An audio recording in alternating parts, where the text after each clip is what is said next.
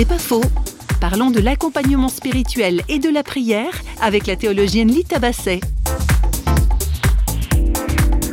Très important, à mon avis, de dire à la personne que on, va se quitter aujourd'hui, maintenant, on va pas se revoir pendant une semaine, peut-être deux semaines, ou peut-être trois ou un mois, mais euh, je vous garde dans ma prière, je vous garde dans mon cœur et je vous porte dans ma prière.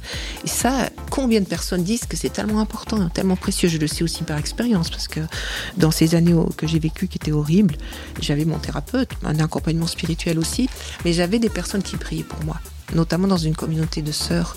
J'avais deux sœurs dont je savais qu'elles priaient pour moi tous les jours bah, qu'est-ce que ça m'a tenu? Il y a eu des, franchement des périodes où j'étais tellement proche de la mort.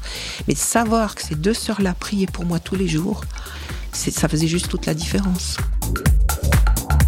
C'est pas faux, vous a été proposé par Parole.fm.